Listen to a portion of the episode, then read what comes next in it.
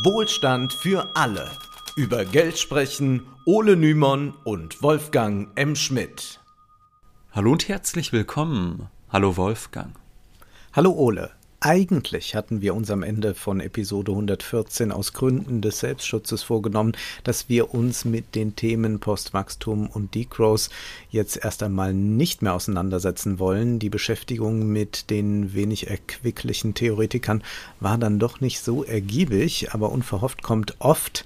Unser Plan wird ein bisschen über Bord geworfen. Zwar soll es heute um keinen Degrowth-Theoretiker gehen, aber immerhin um einen Mann, der in keiner deutschen Talkshow fehlen darf darf, wenn es um die Kritik am Wachstum geht. Die Rede ist natürlich von Harald Welzer. Ja, wer Harald Welzer nicht kennt, er ist Sozialpsychologe, manche bezeichnen ihn auch als Soziologen, und er wurde in den 2000er Jahren bekannt für seine Bücher über Erinnerungstheorien und über Gewaltforschung interessante Themen und wäre er dabei nur einmal geblieben, denn heute sieht er sich leider dazu berufen, Gesellschaftskritiker zu sein und bringt dabei so viel durcheinander, wie es nur irgend geht. Vor allem von ökonomischen Kategorien hat er wenig Ahnung, wie er kürzlich in einem Interview mit dem Freitag eindrucksvoll bewiesen hat. Dieses Interview war gewissermaßen unser Ausgangspunkt für diese Folge. Wir waren moderat gesagt etwas irritiert. Er trifft da einige sehr, sehr falsche Aussagen und die haben uns dann dazu veranlasst, nachzugucken, was denn sonst zum Beispiel in seinen Büchern über Wirtschaft steht. Beginnen wir erst einmal mit diesem Interview. Darin wurde er gefragt, ob er, wenn er das Wachstum kritisiert, damit auch den Kapitalismus meint. Seine Antwort wir haben doch gelernt, dass der Kapitalismus die geschmeidigste Wirtschaftsform von allen ist und wenn er etwas kann, dann ist es, sich an veränderte Umfeldbedingungen anzupassen. Mir ist das gar nicht einsehbar, warum eine hochbezahlte Wissenschaft die Ökonomik nicht mehr zusammenbringt als eine Kapitalismustheorie, die darin besteht, dass der Kapitalismus funktioniert wie ein Fahrrad. Sobald ich aufhöre zu treten, kippt das Ding um.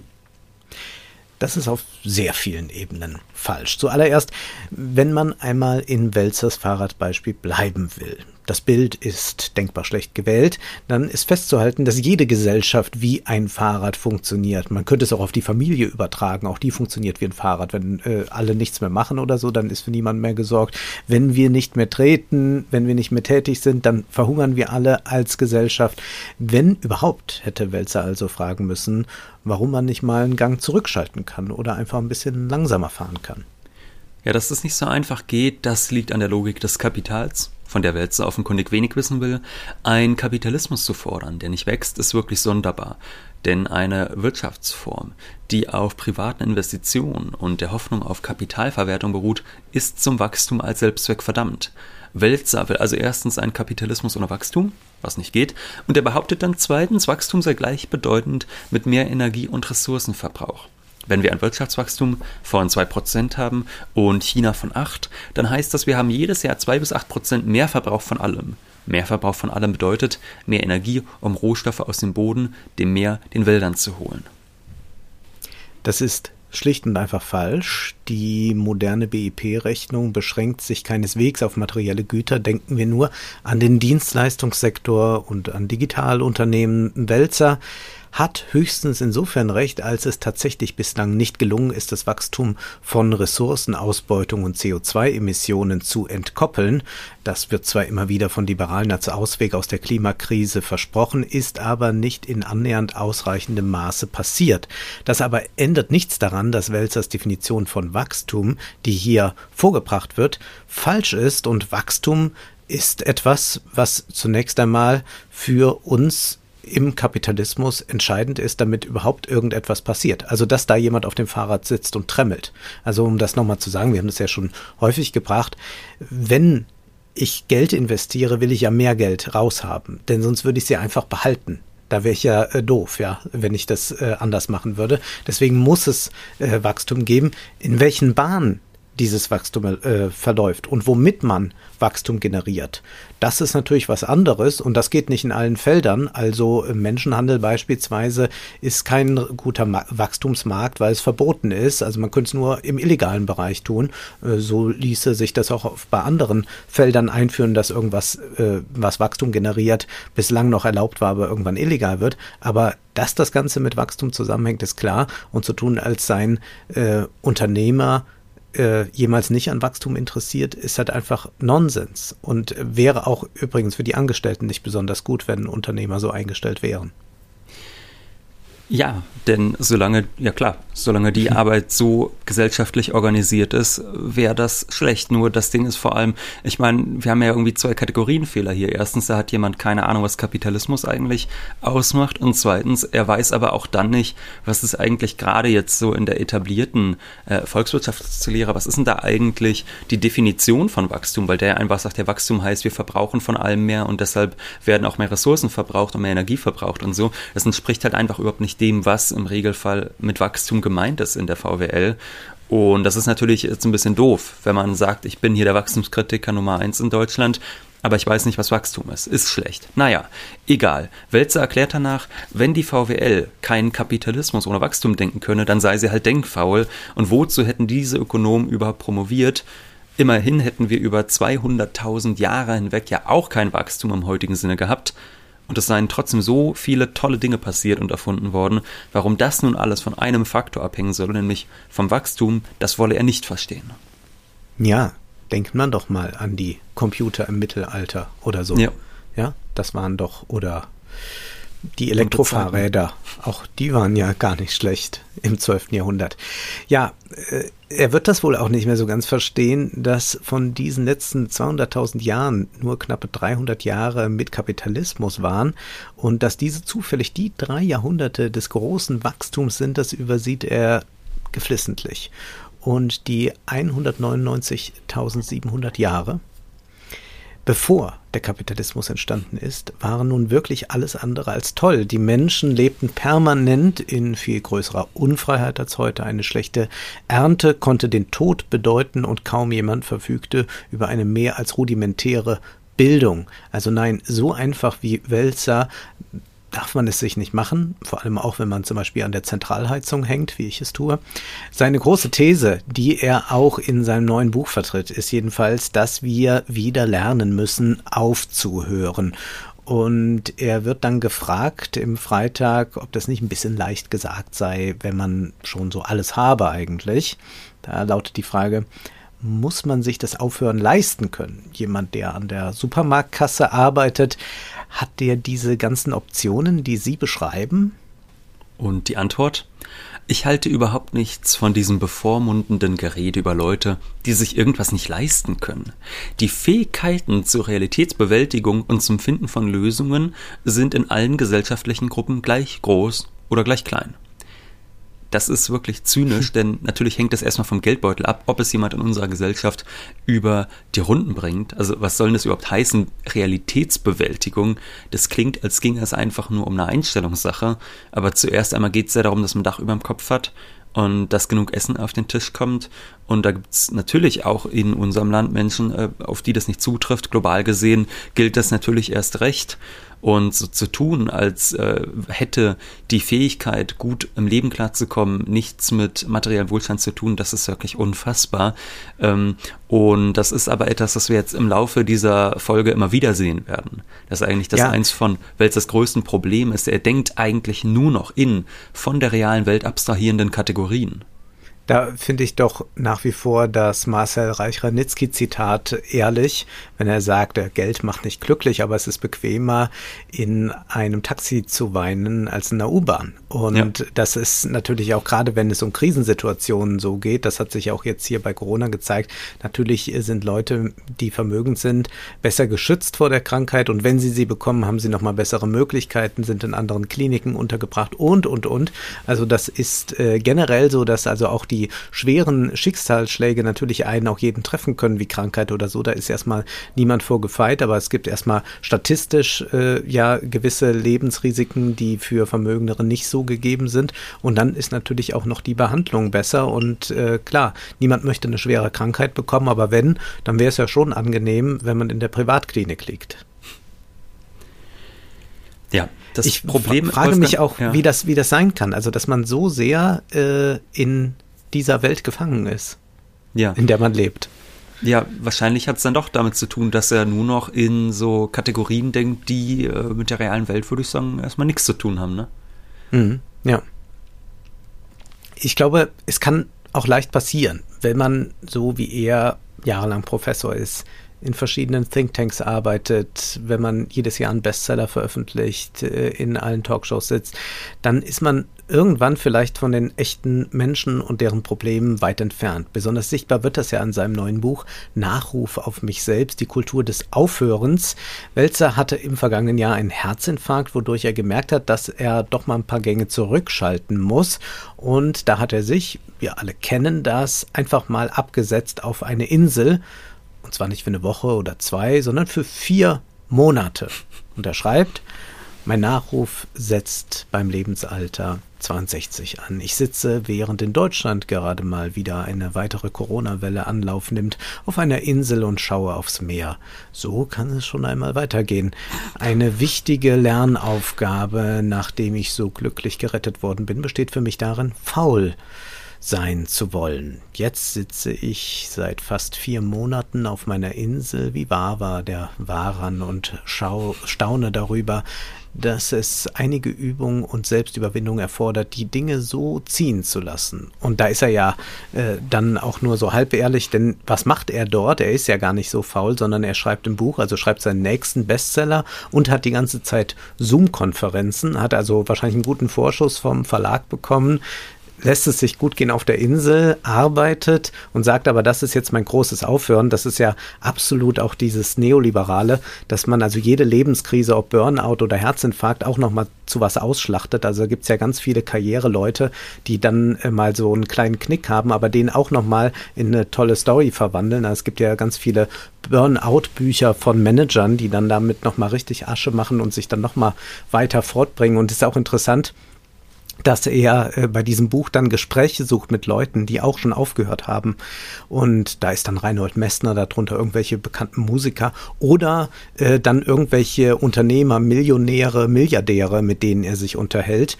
Äh, da ist zum Beispiel auch die äh, Medienunternehmerin Christiane zu Salm, die hat äh, vor allem auch Geld damit verdient, dass sie neuen Live umgewandelt hat in einen äh, Telefonquiz-Sender.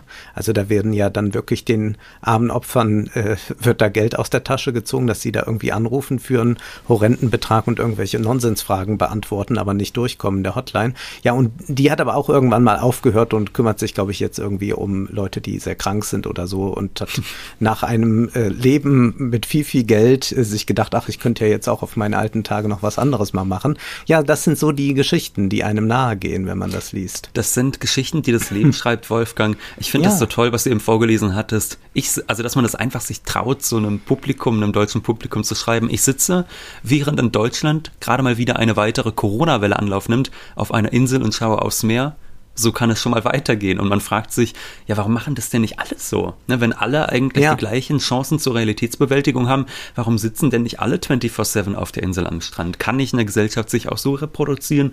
Vielleicht auch eine Idee. Naja. Die Zahlen sind ja wieder hoch. Wir könnten ja jetzt ja. als, als äh, so mit 80 Millionen jetzt mal auf diese Insel vielleicht. Ja, ich meine, jeder alles 1,50 Meter 50 Abstand am Strand und das viel frische ja. Luft, dann geht es ja. Das sind Probleme, mit denen können wir uns alle bestens identifizieren, denn wem ist nicht so eine Möglichkeit gegeben, nach einer gesundheitlichen Krise für vier Monate auf einer Insel zu hocken?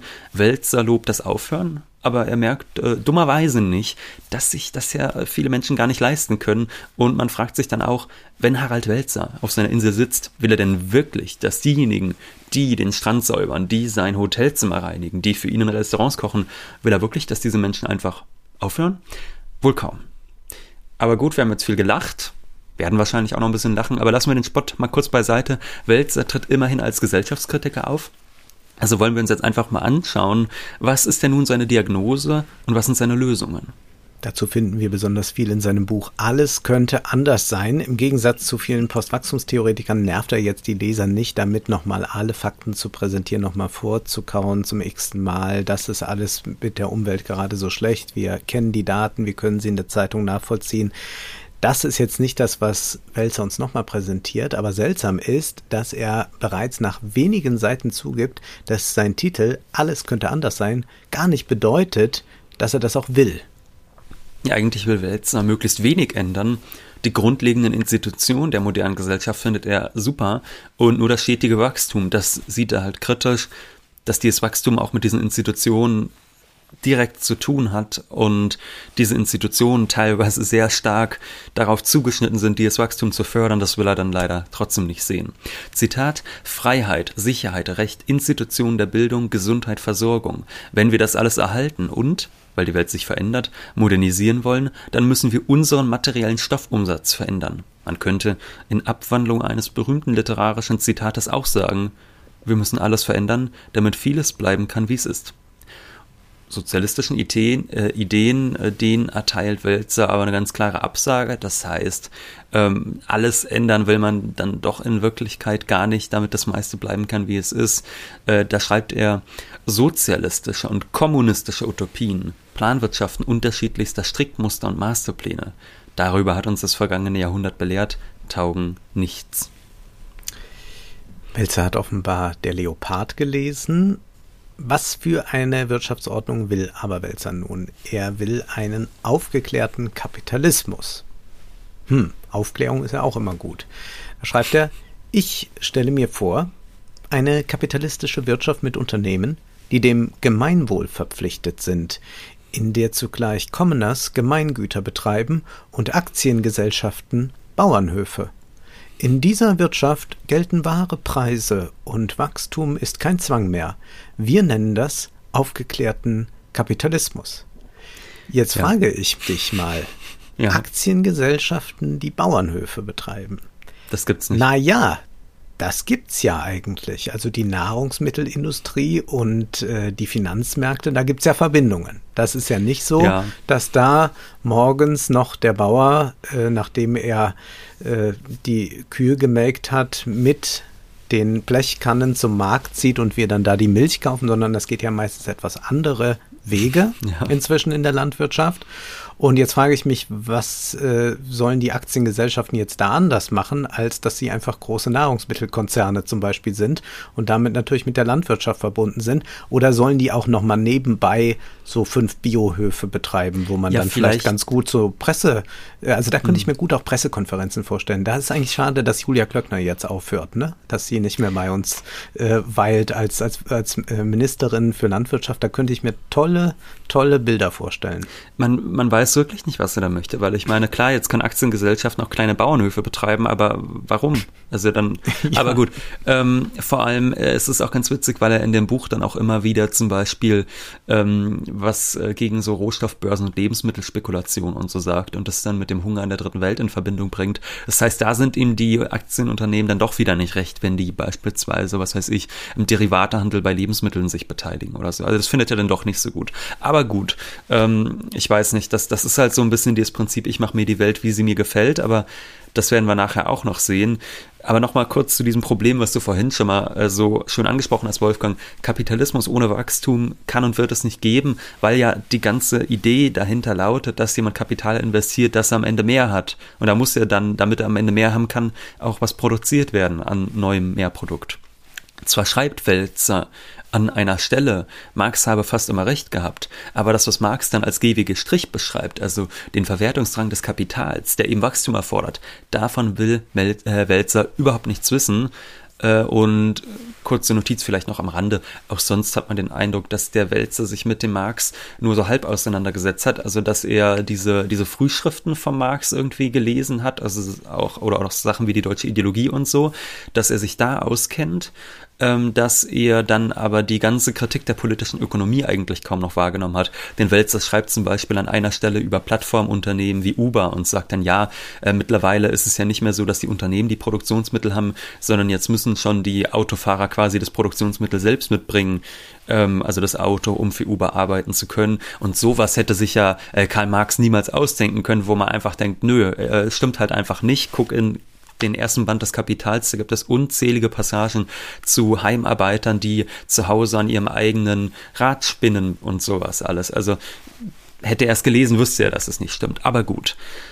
Melzer will von dieser Kapitalismuskritik, von der Kritik der politischen Ökonomie anscheinend nichts wissen und stattdessen beweint er dann den Niedergang der sozialen Marktwirtschaft, die gut lief, Zitat, solange die moderne Gesellschaft ihre Wachstumsraten nicht durch eine immer weiter wachsende Staatsverschuldung künstlich stimulieren musste und solange nicht eine neue, radikal liberale Marktordnung das Paradigma der sozialen Marktwirtschaft ablöste, und zwar mit durchschlagendem Erfolg.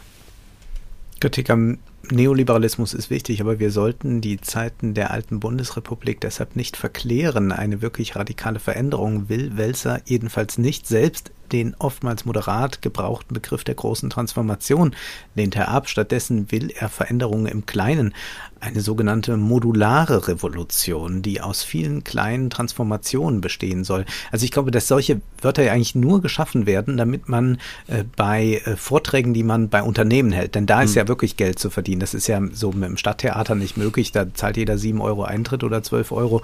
Da kann man sich ausrechnen, was man da verdient. Da gibt's nicht die großen Summen. Aber ich glaube, wenn man so wirklich hier mal bei die bei die großen Unternehmen eingeladen werden will zur Weihnachtsfeier und so weiter, weil man sich da auch noch mal gerne so ein bisschen was Besinnliches äh, vor äh, der Aktionärsversammlung mit auf den Weg geben lässt oder so. Ich glaube, da sind genau solche Worte, modulare Revolution, toll. Da kann jeder mal irgendwie sagen, ja. Mensch, da ist was Neues geschaffen und eigentlich doch nicht. Es ist so eine, so eine Marketing-Sprache. Ja. Das ist jetzt vielleicht mal ein ganz guter Tipp an die akademischen Zuhörer hier, weil es ja auch immer um das Thema geht, akademischer Betrieb ist sehr prekär, stimmt auch. Am besten sich dann einfach solche wohlklingenden Begriffe ausdenken, 800-seitige Bücher dazu schreiben und dann einfach diesen Begriff als Großbegriff, der alles in der Gesellschaft erklärt, verwenden und dann wird man auf genau solche schönen Konferenzen eingeladen, wenn man dann zum Beispiel anstelle der großen Transformation die modulare Revolution möchte. Ja, und er will natürlich diese modulare Revolution und keine große Transformation. Warum? Wegen der totalitären Systeme im 20. Jahrhundert. Er hat Angst vor Expertokratien und deshalb sagt er, wir müssen das so schaffen, dass die Menschen selbst in ihren Lebenswelten tätig werden. Ich was mal das bedeuten mag. Ja. Diese modulare Revolution vergleicht Wälzer, und jetzt wird es langsam wirklich ulkig, mit einem Lego-Spiel. Ne? Ist aber eigentlich genial. Finde ich eigentlich genial, weil das, also ich sehe sofort auch wieder dieses Auditorium, das äh, sagt, ja, äh, toll, kann ich mir direkt vorstellen. Kind zu Hause hat ja auch äh, Lego oder ja. so. Ich hatte auch mal gesagt, äh, wenn ich mal irgendwas mache äh, für, für so Unternehmen, dann würde ich einfach mal meine fünf, äh, meine fünf Fingern Methode vorstellen.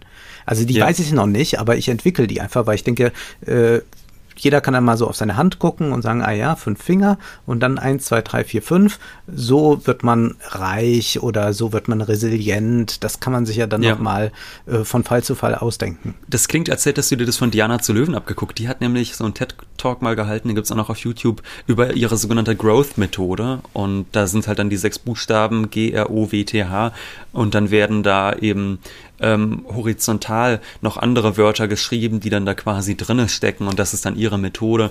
Das sind äh, alles so äh, tolle Begriffe, die man sich da ausdenken kann. Toll. Sie ist ähm, aber auch Harald Welzer-Fan, hat das neue Buch ja. als sehr inspirierend in ihrer ja. Story beschrieben. Also von daher ja, die hat sich wahrscheinlich auch gefragt, warum sie nicht viel mehr am Strand sitzt. Wir Jetzt haben noch eine Werbekooperation mit Lego, würde ich sagen. Wie sieht denn die Lego-Methode aus? Was, was ja, müssen wir da machen? Ja. Gehen wir jetzt alle zurück ins Kinderzimmer? Gewissermaßen ja. Also wir haben verschiedene Steine, wir haben Wirtschaft, Autonomie, Mobilität, Gemeinwohl und so weiter und so fort. Also insgesamt sind es, glaube ich, 13 oder 14 Steine, Und die soll man jetzt neu anordnen. Denn weil ja die Institutionen am Großen und Ganzen prima sind, ist gar keine große Veränderung nötig, sondern nur eine kleine Umgestaltung. Und da zeigt sich auch schon die große Schwäche von Wälzer, dieser Hang zu schlechten Abstraktionen. Die Welt lässt sich halt nicht umbauen wie ein Lego-Spiel und damit bleibt das Ganze in Hirngespinst und übrigens auch wahnsinnig furchtbar zu lesen, weil dann da einfach diese 13 äh, Steine sind und die werden dann ausgeführt. Zum Beispiel, da ist ein Stein, der heißt Solidarität. So.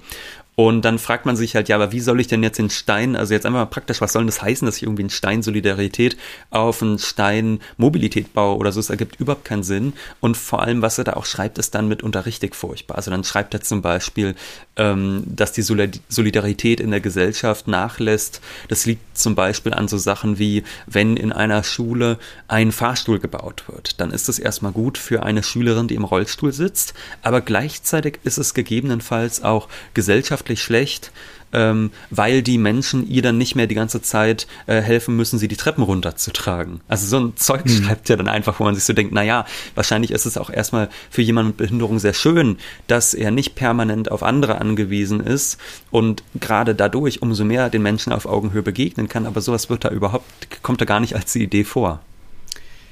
Wir können das immer wieder sehen, dass Public Intellectuals, die im deutschen Fernsehen sehr beliebt sind, Scheinlösungen bringen, die eigentlich nur noch in schlechten abstrakten Begriffen vorgebracht werden.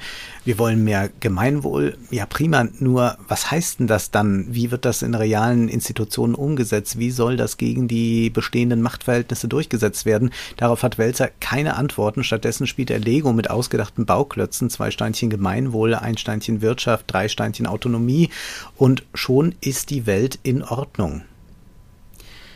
Wenn es nun mal Initiativen gibt, die dann tatsächlich im Kleinen versuchen, Dinge besser zu machen, was Weltser ja eigentlich möchte, er will ja, dass sie in ihren Lebenswelten was tun und dass da nicht die großen gesellschaftlichen Hebel umgelegt werden, dann ist es Weltser aber auch nicht recht. Nirgends, so meint er, ist eine positive Zukunft zu sehen und dann heißt es, auch nicht dort, wo so gedacht und gewirtschaftet wird, dass sich ein anderer, weniger zerstörerischer Umgang mit der Welt in ersten Spuren abzuzeichnen beginnt. Denn überall, wo heute Nachhaltigkeit, postwachstumsökonomisch, gemeinwohlorientiert, grün, gedacht, gewirtschaftet und gelebt wird, hat man den Eindruck einer erstaunlich genügsamen Selbstzufriedenheit damit, dass die gegenwärtige Welt nun mal so aussieht, wie sie aussieht. Die Ökologiebewegung hat es nie geschafft, eine eigene Ästhetik zu entwickeln. Ihre Zukunftsbilder sehen aus wie in der Rama-Reklame. Was im Übrigen gar nicht stimmt. Also das ist ja gerade, was man überall, selbst bei den Luxuskonzernen beobachten kann, wie die versuchen, genau diese Bilder, die die Protestbewegungen so hergestellt haben, wie Fridays oder äh, mhm. Fridays for Future oder so, sich anzueignen. Ja, also wie sie genau diese Ästhetik imitieren, wie sie auch solche Mode entwerfen und all das. Und wenn er dann immer mehr auf Ästhetik abzieht, dann muss er natürlich auch erkennen, die wird ganz stark ja hervorgebracht durch die Mode, durch etwas also, was ganz schnell wieder weggeworfen wird, was ganz viel Wachstum produziert, aber wenig Nachhaltiges. Also es ist schon sehr eigenartig. Also wenn dann mal so ein nachhaltiges Wirtschaften irgendwie entdeckt wird und wenn es da Protestformen gibt, dann ist ihm das auch nicht recht. Wir wenden uns also von den existenziellen Fragen lieber mal wieder ab und beschäftigen uns dann mit der Ästhetik. Und man fragt sich dann auch, kann es ein bisschen konkreter sein, was das dann wieder bedeuten soll? Marx schrieb ja in seiner elften Feuerbach-These, die Philosophen haben die Welt nur verschieden interpretiert. Es kommt darauf an, sie zu verändern. Paraphrasiert auf Wälzer könnte man sagen, er will die Welt nicht neu interpretieren, sondern nur neu anmalen. Bei der Lektüre fragt man sich, für oder gegen wen kämpft er da eigentlich? Auf der einen Seite lobt er den Wohlstandszuwachs der vergangenen Jahrzehnte, weist aber auch auf die negativen Seiten hin. Dazu gehört dann auch natürlich das, was Stefan Dessenich als Externalisierungsgesellschaft bezeichnet hat. Der reiche globale Norden holt sich vom Rest der Welt seltene Rohstoffe und externalisiert dann die negativen Auswirkungen des eigenen Wohlstands, etwa indem man dann seinen Müll am anderen Ende der Welt ablädt. Mit der Kritik hat Welzer natürlich völlig recht, nur tut er dann immer wieder so, als handele es sich eigentlich nur um ein Problem der Oberschicht, die um die Welt fliegt, SUV fährt, jeden Tag shoppen, shoppen gärt und sich aufs Kreuzfahrtschiff setzt. Dabei haben wir gesehen, dass das global gesehen einfach nicht stimmt. Also schon ein für deutsche Verhältnisse sehr niedriger Lebensstandard bedeutet global gesehen Reichtum. Und bedeutet auch schon zu viel Verbrauch und Emissionen. Also 1200 Euro Grundeinkommen will Harald Welzer übrigens für alle im Land ähm, in Deutschland. Und wenn man sich jetzt einfach vorstellt, jeder weltweit hätte den Lebensstandard, den heutzutage 1200 Euro in Deutschland bedeuten, dann könnte er sich seine Klimaziele wirklich zehnmal ins Haar schmieren. Und um dieses heikle Problem windet sich Wälzer aber einfach drum herum, indem er behauptet, es handele sich nur um ein Problem der Reichen. Und da schreibt er dann, hören wir doch bitte auf, so zu tun, als habe man es mit einem Menschheitsproblem zu tun. The wealthy few stress the planet, hat Kate Raworth ganz richtig festgestellt, also sollten die auch in die Pflicht genommen werden, damit endlich aufzuhören. Wäre Welzer ehrlich, dann müsste er sagen, wir müssen in die Pflicht genommen werden, damit aufzuhören. Zwar stimmt es, dass Superreiche einen besonders absurden CO2-Ausstoß verursachen, das belegen ja die aktuellen Zahlen von Oxfam. Das reichste Prozent der Welt wird im Jahr 2030 voraussichtlich für 16 Prozent der globalen Emissionen verantwortlich sein. Dennoch auch wir normalen Menschen, die nicht mit dem SUV rumfahren und noch drei davon in der Garage stehen haben und nicht permanent mit dem privaten Flieger hin und her jetten, wir müssten auch sehr viele Zugeständnisse machen, aber so radikal ist Welser nicht. Er will keine Deindustrialisierung und betont auch nicht zurück in die Höhle zu wollen. Nur dann sollte man vielleicht mal ehrlich feststellen, dass es objektive Widersprüche gibt zwischen den Dingen, die man eigentlich fordert und dann aber doch nicht haben möchte und doch nicht umgesetzt haben möchte. Also da kommen wir mit der mhm. modularen Revolution wahrscheinlich nicht weiter.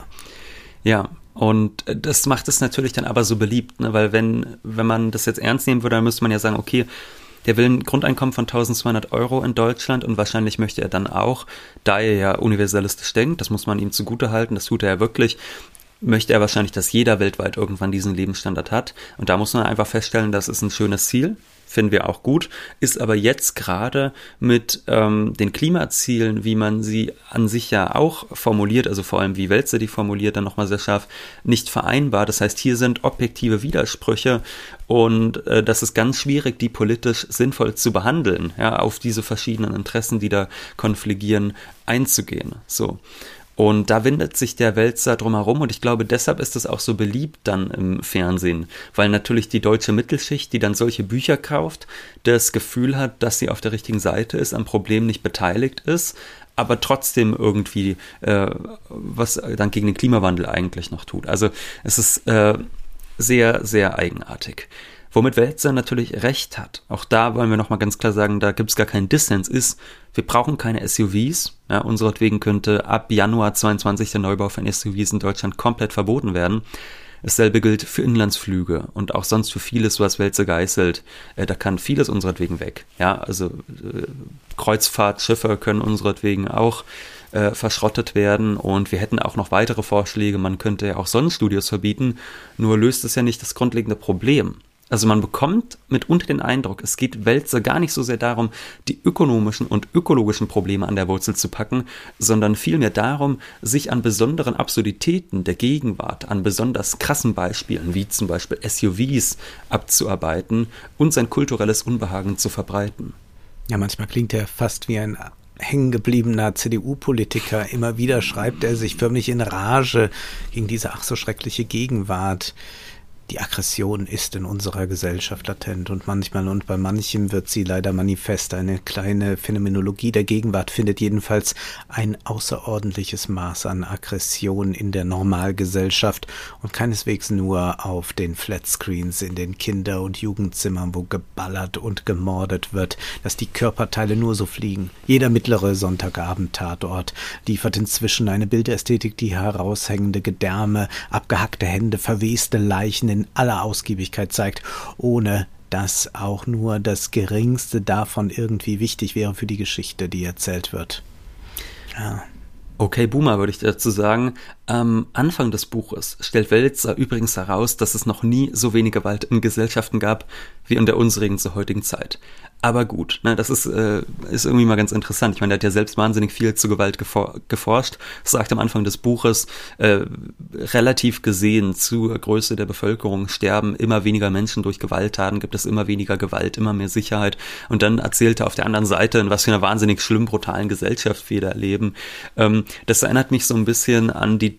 das ist eigentlich so eine Diskussion, die haben wir ja alle paar Jahre, ne? Also so eine, ich sag mal, Clockwork Orange Diskussion, dass irgendwie ein Film rauskommt oder ein Computerspiel oder was auch immer, wo dann alle schreien, pfui, das gehört sich nicht, das kann man nicht machen. Ähm, jetzt gab es zum ersten Mal seit Jahren, würde ich behaupten, endlich mal wieder einen neuen Fall, und zwar Squid Game. Da sind ja ganz viele ähm, Erwachsene durchgedreht, da gab es wirklich ganz viele Tagesschauartikel und sonst was von wegen Hilfe. Auf den Schulhöfen spielen die Kinder Squid Game nach oder so, so als würden die sich jetzt alle gegenseitig abstechen auf den Schulhöfen. Deshalb, also es ist wirklich peinlich. Aber naja, gut hier wird jetzt erstmal sichtbar, dass es dem Wälzer irgendwie weniger um ökonomische Widersprüche geht, sondern oftmals auch einfach um kulturelle Aspekte. Ja, der will, ähm, dass die Ökobewegung, selbst wenn sie ökologisch wirtschaftet und nachhaltig, findet er es trotzdem doof, weil das sieht ja immer noch aus wie in der, wie in der äh, Rama-Reklame, meint er dann. Ja, da sind dann immer die Mittelschichtsleute mit vielen Kindern, denen es gut geht und so und so äh, langweilig spießig muss die Welt ja nicht aussehen, wo ich mich einfach frage, ja, wenn das der Lebensentwurf ist, den die Menschen gerne mögen, und der ist nachhaltig, dann ist das doch völlig egal, ob das dir jetzt in den Kram passt, wie die leben. Eigentlich auch relativ illiberal. Aber gut, im Großen und Ganzen will Welzer, dass die Welt bleibt, wie sie ist. Sie soll eine etwas modernere Ästhetik bekommen, dafür weniger Gewalt im Spielfilm zeigen und sie soll für eine autofreie Stadt sorgen. Konservativer geht es de facto kaum. Das ist nun mal erst nicht schlimm, besser als so ziemlich äh, alles, was der Konservatismus sonst so anzubieten hat, gerade in diesem Lande. Nur ist es dann einerseits etwas eigenartig, dass Welzer immer wieder in Sendungen eingeladen wird, um die Welt ganz neu zu denken und zu deuten und Kritik an der Gegenwart zu üben. Und andererseits ist es schlimm, dass Welzer das bisschen Veränderung, das er dann auch noch will, äh, nicht anders als in schlechten Abstraktionen, Stichwort Legosteine, uns erklären kann. Immer wieder diskutieren wir in diesem Podcast ganz moderate gesellschaftliche Ziele, zum Beispiel wie eine progressive Geldpolitik aussehen kann, die dennoch nicht das gesamte ökonomische System aufhebt. Also wir rufen hier nicht äh, zur Revolution auf, aber es geht eben dabei um reale Institutionen und um reale Machtverhältnisse und mit denen muss man sich schon auch mal auseinandersetzen wollen. Das findet überhaupt nicht statt in seinen Büchern wenn man sich zum Beispiel Papers vom Europäischen Stabilitätsmechanismus durchliest, eine Institution, die nicht oft im Lichte der Öffentlichkeit steht, äh, die aber natürlich bedeutsam ist in Europa, wie wir das kürzlich im Podcast gemacht haben, dann macht es zugegebenermaßen nicht immer Spaß. Und ja, wir kommen damit auch nicht in eine Talkshow, aber danach kann man dann wirklich Verbesserungsmöglichkeiten in der realen Welt vorschlagen, die nicht nur wohl klingt, aber dafür inhaltsleer sind.